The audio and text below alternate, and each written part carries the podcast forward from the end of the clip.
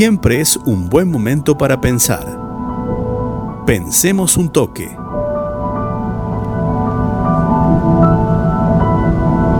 Vamos a pensar un toque eh, respecto al sistema tributario argentino. Bien. Vamos a pensar qué pasa con los impuestos, eso que de lo que habitualmente se habla bastante en nuestro país. Y hoy le puse título a la columna de Pensemos un toque. Mm. Se llama La Argentina del Parche. Ese es el título que le he puesto y, y- y estoy convencido de ese título, más después de haber charlado con eh, el doctor en economía Ignacio Truco sobre los desafíos que tiene nuestro país para algún día salir del estancamiento de este país dual que crece y cae, crece y cae. Quiero compartir con la audiencia un audio del presidente Alberto Fernández. Dale. Y así estamos volviendo a lo que siempre creímos. Estamos haciendo más progresivo el sistema impositivo, haciendo que paguen más los que más tienen y paguen menos los que, los que, la verdad reciben recursos solo de un salario. Eh, a mí me parece que es muy importante este paso que estamos dando en favor de la justicia social. Estas eran declaraciones del presidente Alberto Fernández en eh, el momento en que anunciaba que eh, emitía el decreto que reglamentaba la modificación en el impuesto a las ganancias, donde eh, un sector de los trabajadores y jubilados, aquellos que más ganan, dejarán de pagar el impuesto si tienen un salario de bolsillo inferior a los 150 mil pesos. Mm. Bien. Fernández por ahí tiene algunas declaraciones que son bastante altisonantes. Porque estamos haciendo un sistema tributario más eh, progresivo donde los que más pagan son los que más tienen. Lejos estamos de esto. Y eso no va a suceder porque se deje de pagar impuestos a las ganancias o que una porción de los trabajadores, que es minúscula, deje de pagar impuestos a las ganancias. Veamos cómo está el sistema tributario en Argentina. El primer impuesto de recaudación, ¿cuál es, Laureno? El primer impuesto. Sí, en recaudación. El que más se recauda. y no sé, el IVA. Ah, el IVA, claro. El IVA. Representa casi el 29% de la recaudación en Argentina. Es decir, un impuesto que tiene una alícuota del 21% que se carga a los precios de los bienes y servicios que consumimos, que pagan todos por igual. No, todos por igual no. Que, cuyo peso es más significativo en los que menos tienen. Claro. El segundo impuesto es en nivel de recaudación del Estado Nacional. Estos son datos del 2020, recientes, se terminaron de publicar hace poco, lo publicó la FIP. Es el impuesto a las ganancias, que representa el 22% de la recaudación. Claro, va a bajar ahora. No necesariamente. No necesariamente. ¿Por qué? Porque este impuesto a las ganancias, que representa el 22% de la recaudación, tiene un peso más significativo en el- la ganancia de las empresas. Ajá. No así en la ganancia de las personas, es decir, la el incremento en la riqueza de las personas. Es decir, un impuesto a la ganancia de las empresas que, en definitiva, en una parte atenta contra las empresas, ¿eh? contra la producción de las empresas, y en otra parte también termina atentando contra el bolsillo de los que menos tienen, porque aquellas empresas que tienen poder de fijación de precio, es decir, poder de mercado, terminan trasladando el impuesto a los precios de los bienes y servicios. Bien, seguimos con regresividad entonces en el sistema tributario. El tercer impuesto son las contribuciones patronales, Es decir, el impuesto que se paga por contratar trabajadores, el impuesto al trabajo, que representa el 13% de la recaudación. El cuarto impuesto son los aportes patronales que hacemos los trabajadores, que estamos registrados a la caja del ANSES. Otro impuesto al trabajo, por supuesto que también es regresivo. El quinto impuesto que recauda AFIP es el impuesto a los débitos y créditos, que representa el 7% de la recaudación. Un impuesto que desalienta la formalidad, es decir, la que pasen las actividades financieras y comerciales por los bancos. El sexto impuesto, atención, ¿sabes cuáles son, Laureano? Las No. retenciones. Sexto Ajá. impuesto que representa el 6% de la recaudación. Un impuesto que hace mucho ruido y que tiene siempre eh, mucha repercusión mediática cuando se quiere subir, por supuesto, por el lobby que tienen este sector de la sociedad, de aquellos que tienen la capacidad de exportar. Y recién, recién, en el séptimo lugar aparece un impuesto que sí es progresivo, que es el impuesto a los bienes personales. Recién en el séptimo lugar. Que el año pasado subió bastante, producto de que se volvió para atrás con la reforma regresiva que había hecho el macrismo del sistema tributario que prácticamente había eliminado el impuesto a los bienes personales.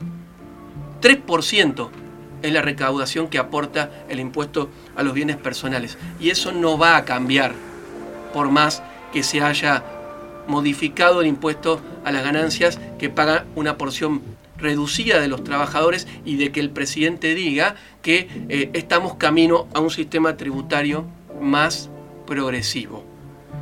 3% recauda este impuesto al patrimonio, a la riqueza, que es prácticamente lo mismo que el impuesto a los combustibles, que pagamos todos, pero que afectan más a los que menos tienen.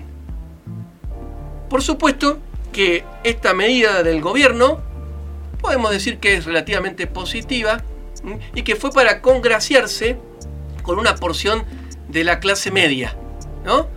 Claro. Y a su vez también con los sindicatos, que tienen Claro. en agenda este tema desde hace mucho tiempo, pero mucho tiempo, y que dejan de tener, o que no tienen en agenda, una mirada integral del sistema tributario. Me gustaría ver a los sindicatos alguna vez reclamar por una reforma en serio del sistema tributario para hacerlo más progresivo. Sobre todo teniendo en cuenta que si el impuesto que más recauda en Argentina es el IVA, es un impuesto que está golpeando a los trabajadores y trabajadoras, fundamentalmente, que ganan la, la mínima, el salario mínimo vital inmóvil, que como dijimos hace un rato, tres salarios mínimos vital inmóvil no alcanzan a cubrir una canasta básica que es superior a los 61 mil pesos. ¿Quién va a financiar esta reducción del impuesto a las ganancias de los trabajadores? ¿Cómo se va a financiar? Con un incremento en el peso del impuesto a las ganancias de las empresas. Es decir, van a financiar las empresas, vamos a terminarlo financiando nosotros los consumidores. Todo vuelve cuando se hacen parches. Todo vuelve. Bien, sería bueno que esto esté en la agenda de los sindicatos, que parece no importarle a la agenda de los sindicatos el aumento en los precios cuando están cerrando paritarias que van a significar que por quinto año consecutivo el salario en Argentina quede por debajo de la inflación. Hay reformas tributarias posibles en Argentina, pero hay que discutirlas en serio y no hacer declaraciones altisonantes. Hay un país que está en este momento discutiendo una reforma tributaria que llevaría el tipo impositivo para las ganancias de las personas, y no de las empresas, de las personas, hasta el 57% de lo que ganen. ¿Sabes cuál es ese país, Laureano? Estados Unidos. Estados Unidos. Estados Unidos está discutiendo una reforma tributaria que eh, busca impulsar el presidente Biden para financiar un ambicioso plan de infraestructura. Aquí quizá podríamos hacer lo mismo, ¿no? Eh, si hablamos de la falta de infraestructura que tiene el país para salir de esta condición de país dual y estancamiento. Sí, ahí un, pequeño paréntesis. Ahí en esa en ese impuesto, digamos, o en esa reforma progresiva que está haciendo impositivamente Estados Unidos, se ha colado, digamos, la agenda de la izquierda democrática a través de Sander, que, es, que, que pisa fuerte en el Partido Demócrata. Eso es una agenda de, de, de, bien de centro izquierda, bien de izquierda democrática, que acá en Argentina no existe. Acá en Argentina eh, parece no haber una agenda, como mencionaba, en los sindicatos, ni siquiera en los partidos políticos. Parece haber una agenda para hablar de esto en serio. Un país que se ha vuelto conservador. No se toca nada, ¿por qué? Porque hay miedo, ¿no? No se toca nada. Por ejemplo, hay miedo de hablar en Argentina, me parece a mí, de otro impuesto eh, que podríamos estar metiéndole mano para hacer del sistema tributario o algo un poquito más progresivo, del Mm. que no se habla, que es el impuesto a la herencia. ¿no? Sería bueno eh, que aquellos que defienden la meritocracia, está muy bien que la defiendan, sean meritócratas pero de verdad, ¿no? De verdad. ¿eh? De verdad y dejen de lado el azar del nacimiento, la suerte de la cuna. ¿No? Y piensen y empiecen a poner en agenda un impuesto a las herencias, que existe en la mayoría de los países. Te tiro alguna cifra. Japón, 55% es el tipo impositivo que paga el primer heredero. 55%. No son países comunistas, ¿no? Claro. ¿Eh? Corea del Sur, lejos de ser un país comunista, 50% es eh, la alícuota del impuesto a la herencia que paga el primer heredero. Francia, 45%. Sigo, ¿eh? Mm. Sigo, no nombré ningún comunista, ¿eh? ¿no? Reino Unido, 40%. Alemania, 30% es la alícuota del impuesto a las herencias. Pero bueno, son países europeos, tienen, me podrán decir, tienen otro nivel de discusión. ¿eh? Lo que reciben los estados lo gastan bien. No sé, todas las excusas ¿eh? que ponen los meritócratas argentinos que no quieren que sus hijos paguen el impuesto a la herencia, que quieren que eh, hagan la meritocracia desde una base importante. Mm. Bien, voy a ir a un ejemplo más cercano. Un ejemplo que por lo general toma la meritocracia argentina, que es nuestro país hermano de Chile, que tiene, Laureano, llamativamente, impuesto a las herencias, que es del 25% en eh, lo que hereda el primer heredero. Tiro, en este pensamos un toque, alguna alternativa para transformar de verdad este sistema tributario regresivo en un sistema tributario progresivo y dejar de hacer declaraciones altisonantes.